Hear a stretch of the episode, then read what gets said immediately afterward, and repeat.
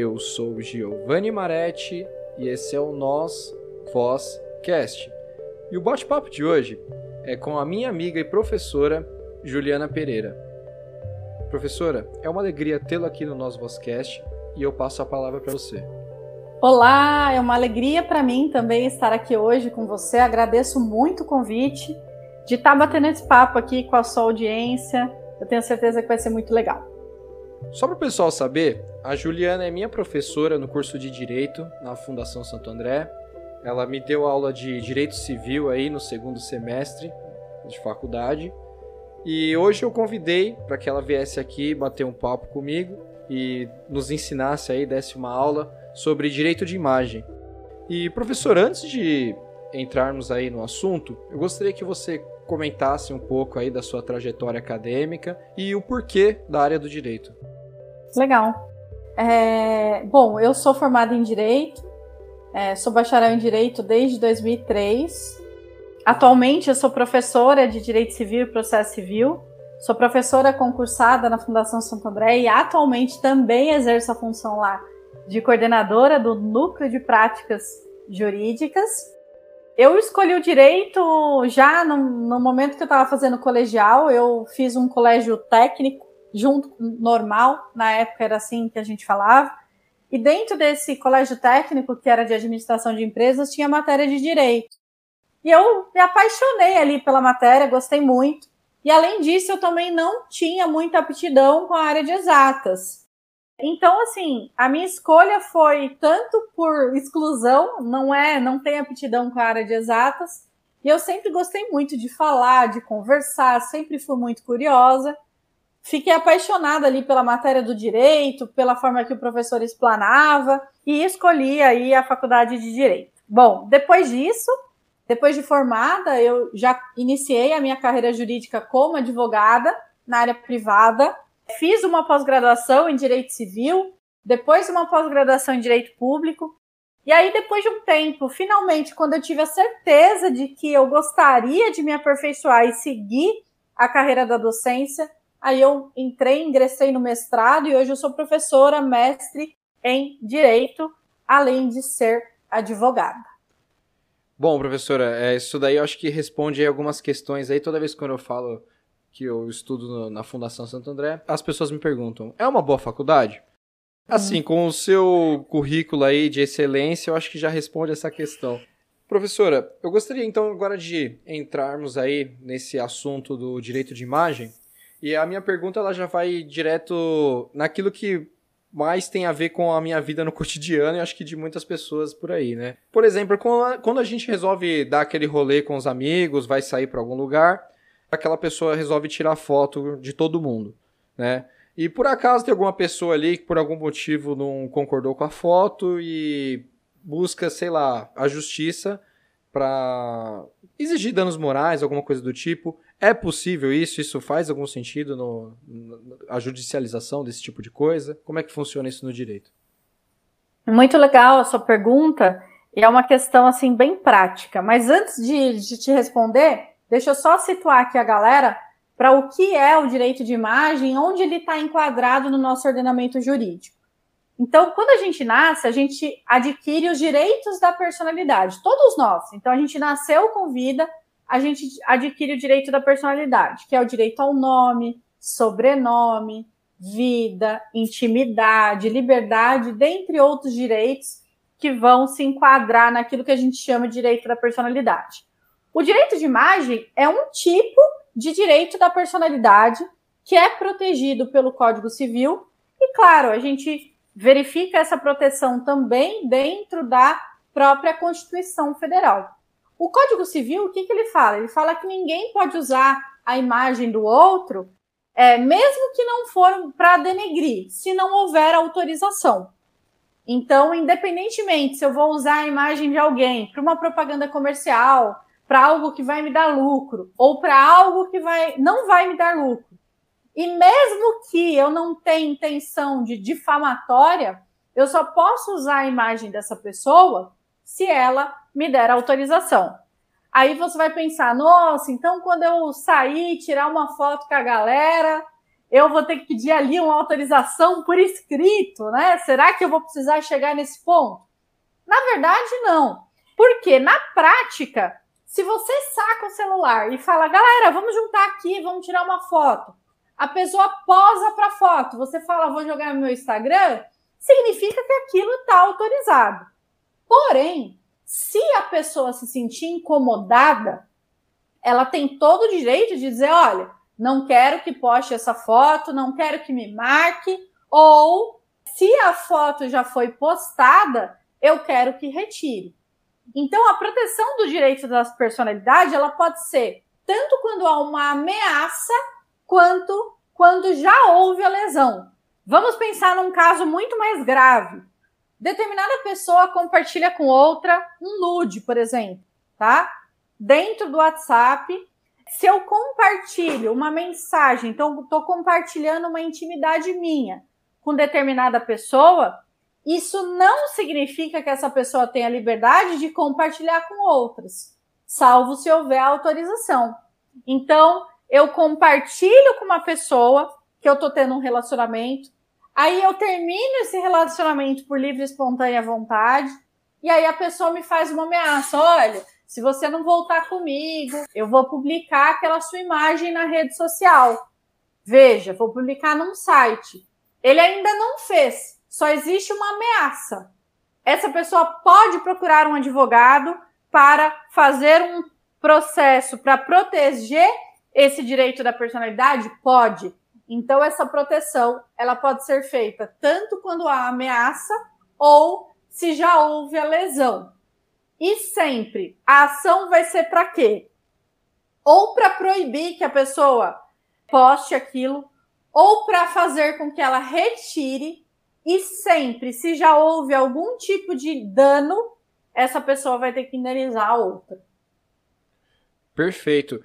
E, por exemplo, professora, no caso assim, vamos pensar um aluno do ensino médio que resolve uhum. gravar o seu professor e se, por exemplo, esse professor às vezes foi, foi pego ali num momento exposto aí na internet, acabou acontecendo uma situação de comoção a nível social muito séria, esse, uhum. como é que fica a questão jurídica para cima desse menor aí que veio fazer isso com, com o seu professor, no caso?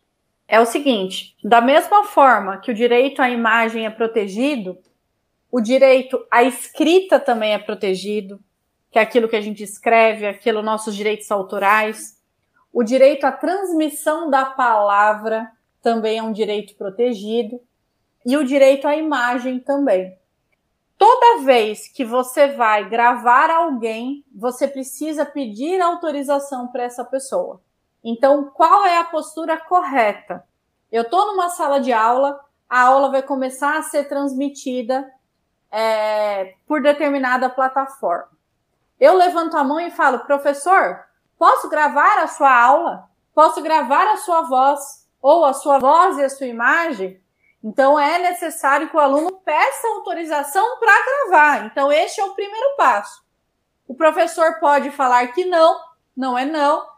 Ele pode falar que sim, pode gravar. E ele pode falar assim: olha, pode gravar, mas eu não te dou o direito de compartilhar com ninguém muito menos publicar numa rede social. Então, veja, a imagem de alguém, a transmissão da palavra, a voz, ela só pode ser divulgada por outrem se houver autorização.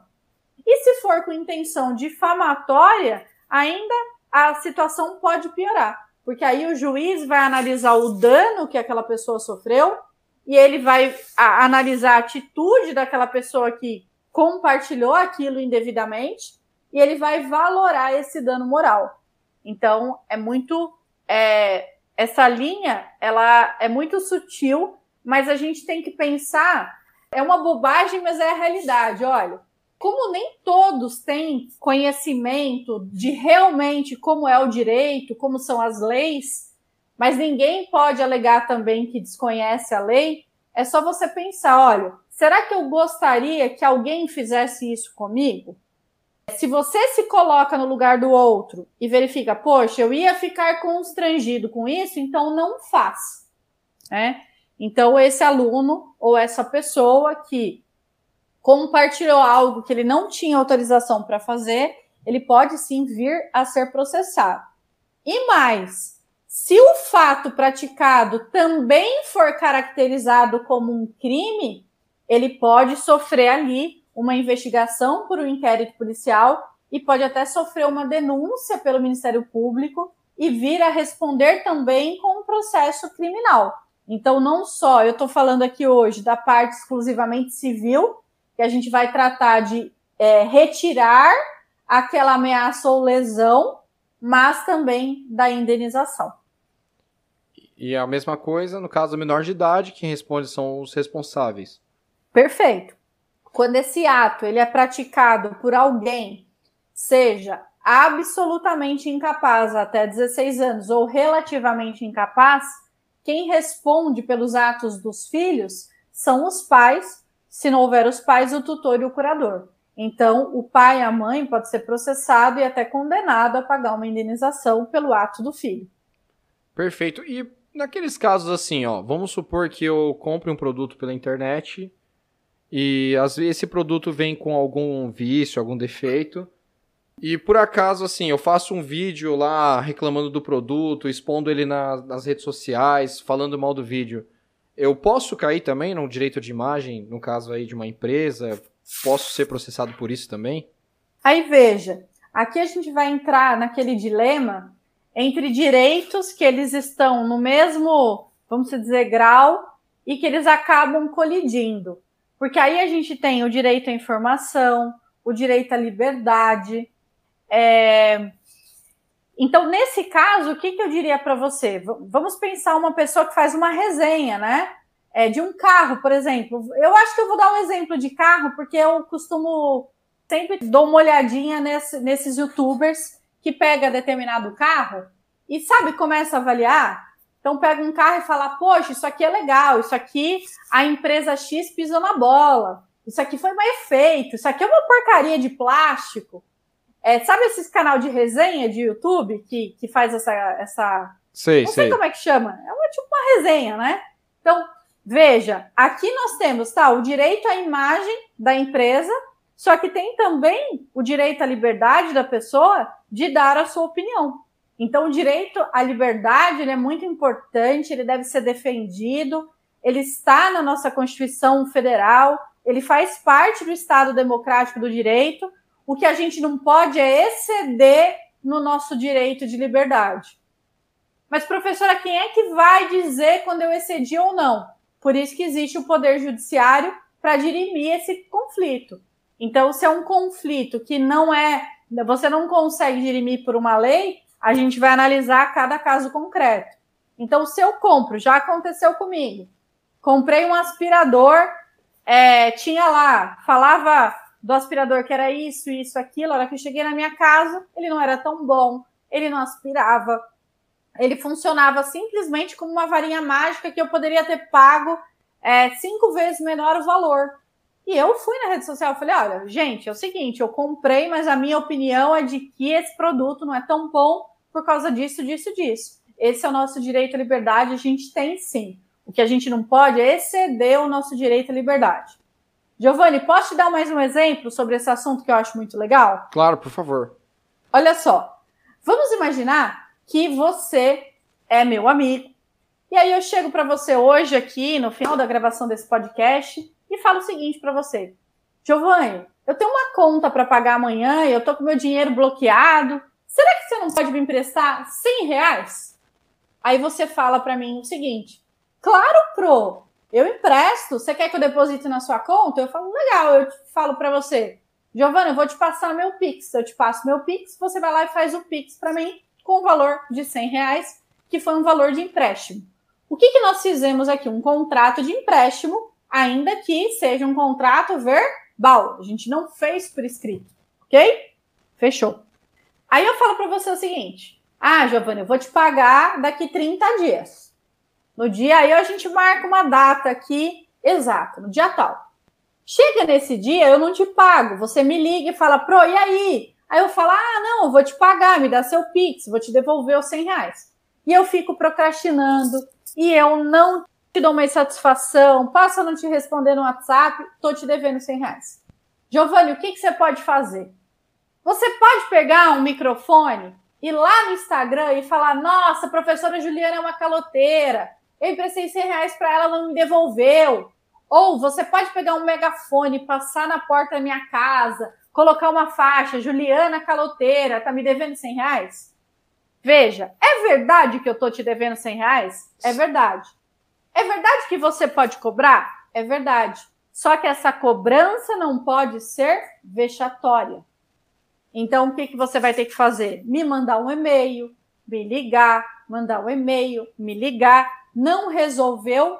Você pode contratar um advogado que vai fazer uma ação de cobrança na justiça, que vai me cobrar juros, correção, se for um contrato realmente eventual multa, é, e você pode fazer, tem todo o direito de fazer a cobrança judicial. O juiz vai dar uma ordem, pode até bloquear meus bens, minha conta corrente. O que você não pode é exceder esse seu direito de cobrança e fazer uma cobrança de forma vexatória. Será que deu para entender melhor com esse exemplo? Sim, perfeito. É, no caso, então, é o, o que não pode é ficar fazendo uma comoção pública vexatória, né? A liberdade, Exatamente. A, o direito de reclamar do produto, o direito de, de expressar a minha opinião, ok. O problema é ficar incentivando a revolta contra a pessoa, né? Tornar Perfeito, público. incentivar a cultura de um cancelamento, ou a gente pegar determinada fala de alguém é, ou uma atitude e já julgar aquela pessoa sem dar o direito para ela de defesa, de se defender. Então a gente tem que sempre ter um comportamento, é, é só a gente pensar, um comportamento ético, um comportamento correto, né? Na, naquilo na medida do possível do que a gente conhece. Então, mesmo que eu tenha um canal de um milhão de seguidores, eu posso fazer uma resenha de um produto de falar que ele não é tão bom. Então, olha, pessoal, lançou o iPhone 13, só que não mudou nada para o 12, o preço é maior, mas se você quiser comprar o 12, olha, eu estou falando que é idêntico, então nada mudou. Ou eu posso falar que determinado produto não atende uma especificação, não foi legal, eu não achei aquele produto tão bom, eu tenho a liberdade de falar que aquele produto não é bom. O que eu não posso é, é usar é, de artifícios e emitir opiniões que possam ser caracterizadas como opiniões criminosas, opiniões que têm o único objetivo de injuriar, difamar ou caluniar uma pessoa, ou criar uma mentira. Isso eu não posso fazer. Professor, eu conheço uma academia que ela chegou a colocar num contrato dizendo para a pessoa ceder o seu direito de imagem meio que para o resto da vida, assim, né? Lá não, não, não determina o, o, período que você vai ceder a sua imagem para a academia e qual, qual é a finalidade. Basicamente uhum. é como se fosse algo eterno, assim. Isso uhum. procede? Isso faz sentido?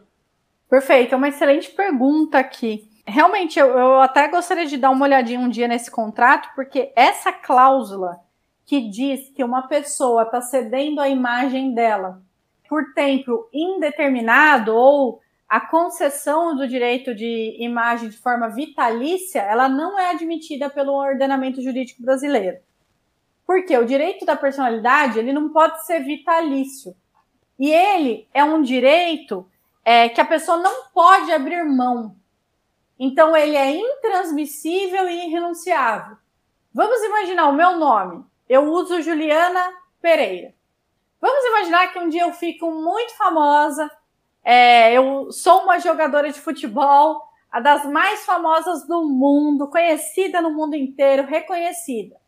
Aí uma determinada empresa fala assim para mim: Olha, Juliana, eu quero o seu nome é, para todas as minhas propagandas comerciais. Você não quer me vender o seu nome? Veja, o direito da personalidade, como por exemplo o direito um nome, é irrenunciável. Eu não posso renunciar ao meu nome e ficar sem nome. Eu não posso vender o Juliana Pereira para alguém. Não. Esse nome é meu que veio comigo com o meu registro. O que eu posso ceder é destacar é um aspecto do meu direito da personalidade. Então eu posso ceder o meu nome, que eu estou muito famosa, para determinada marca fazer propaganda por um certo tempo? Posso. O que eu não posso é abrir mão do meu nome por muito dinheiro e ficar sem nome, porque esse nome é meu, é intransmissível, é irrenunciável e eu não posso abrir mão no, no ordenamento jurídico brasileiro também de forma vitalícia. Então, quando há muitos anos atrás se falava que o jogador Ronaldo fez um contrato vitalício quando ele era muito famoso com a Nike, esse contrato provavelmente foi celebrado em outro país, porque aqui no Brasil ele seria nulo, porque eu não posso renunciar para sempre do meu direito à personalidade. O que eu posso é destacar ele, que é o aspecto patrimonial, durante um certo tempo. Então, essa cláusula, eu entendo que ela é nula e ela pode ser contestada, sim, pelo consumidor. Aí a gente fala num contrato de consumo. E se ela for é, colocada para ser analisada em juízo, eu entendo que essa cláusula deveria ser nula por conta desse motivo. Perfeito. Professor, agora, para finalizar aqui o nosso bate-papo, eu gostaria de que você fizesse uma fala aí para quem está começando na área do direito ou para quem pretende ingressar na área do direito, qual seria o seu recado aí para esse pessoal? Que legal. É, bom, eu sou um pouquinho suspeita porque eu sou apaixonada pelo direito. Eu acho que eu fiz uma excelente escolha por conta do seguinte. Aí eu diria para você, se você está na dúvida, não fique mais na dúvida. Se matricule no seu curso de direito, comece que eu tenho certeza que você vai se apaixonar. O direito, eu acho que ele é um curso muito democrático, porque ele pode abarcar vários tipos de personalidades de aluno. Então, primeiro que você pode ter inúmeras atividades profissionais em diferentes ramos. Você pode escolher a carreira pública, você pode escolher a carreira privada. Escolhendo a carreira pública, você pode prestar concurso para analista de tribunal, para juiz, para promotor, para delegado, para defensor.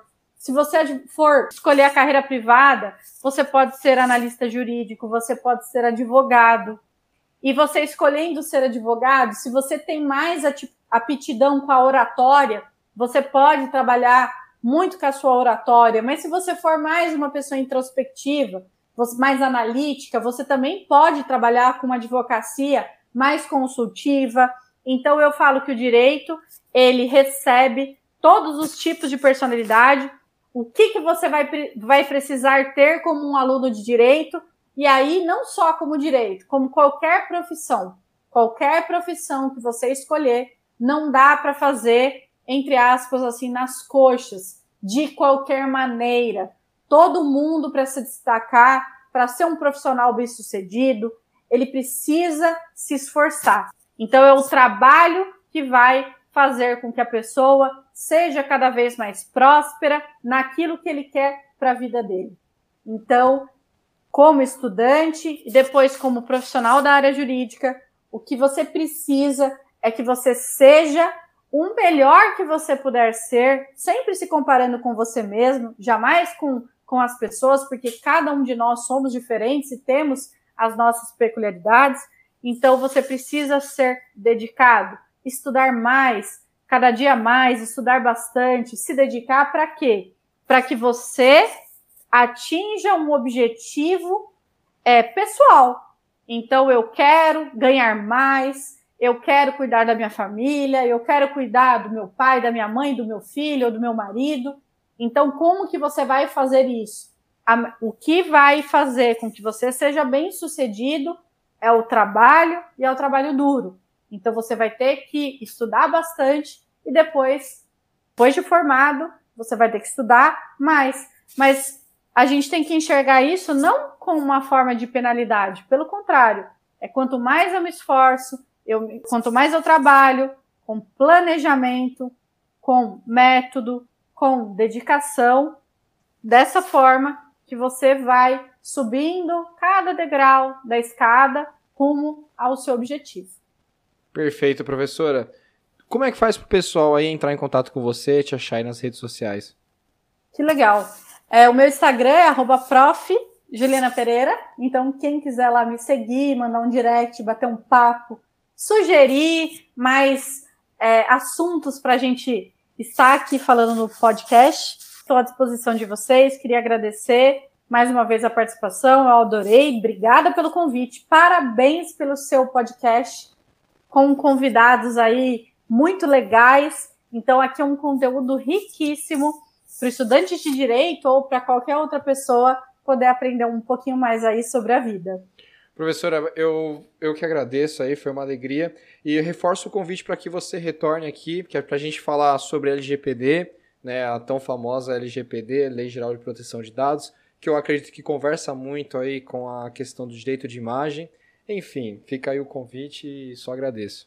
Convite aceito. Um beijo para todos.